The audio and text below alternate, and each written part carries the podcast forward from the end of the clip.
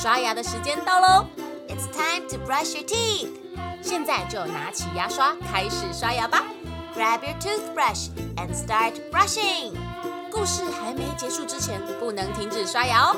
Before the story ends, don't stop brushing。准备好了吗？Are you ready? One, two, three, go！为什么在元宵节的时候 会有猜灯谜的习俗呢？据说古代有一个姓胡的大地主，皮笑肉不笑，人称笑面虎。他仗着自己钱多势大，骄傲地对待邻居。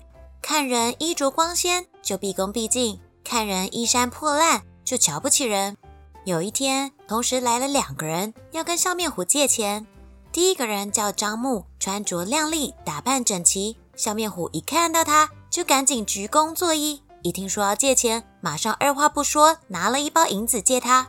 第二个进来的人叫孙武，穿着邋遢破烂，笑面虎一见他这样，就大声呵斥，命令仆人将他赶走。孙武没借到钱，还被人赶出来，非常生气。他心想，一定要想个办法整整这个势利眼的笑面虎。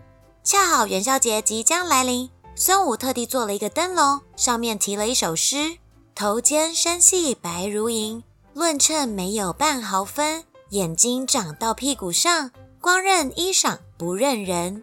在元宵节这一天，孙武将这个灯笼带上街，并高举，让乡亲们都来猜猜看，这诗中说的是谁？笑面虎也在人群中。他一看这诗，好像在讽刺他，于是很不高兴地对孙武说：“你这首诗不是在骂我吗？”孙武笑笑地说：“没有啊。”您太多心了，我这首诗只是一个谜题而已，谜底不就是真吗？笑面虎一看，倒是真的，不由得收红了脸。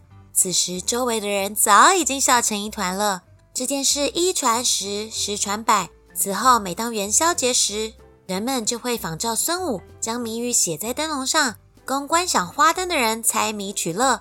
这就是猜灯谜的由来。猜灯谜时间，请问熊猫一生中最大的遗憾是什么？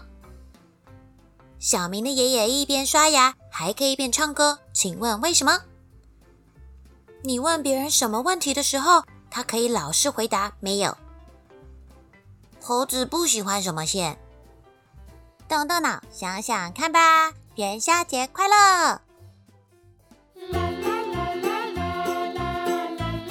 故事说完了，牙齿也变干净了。Good job, you did it! 记得订阅微笑月亮，就可以每天一起故事。哎呀呀，哎呀哟，哎呀呀！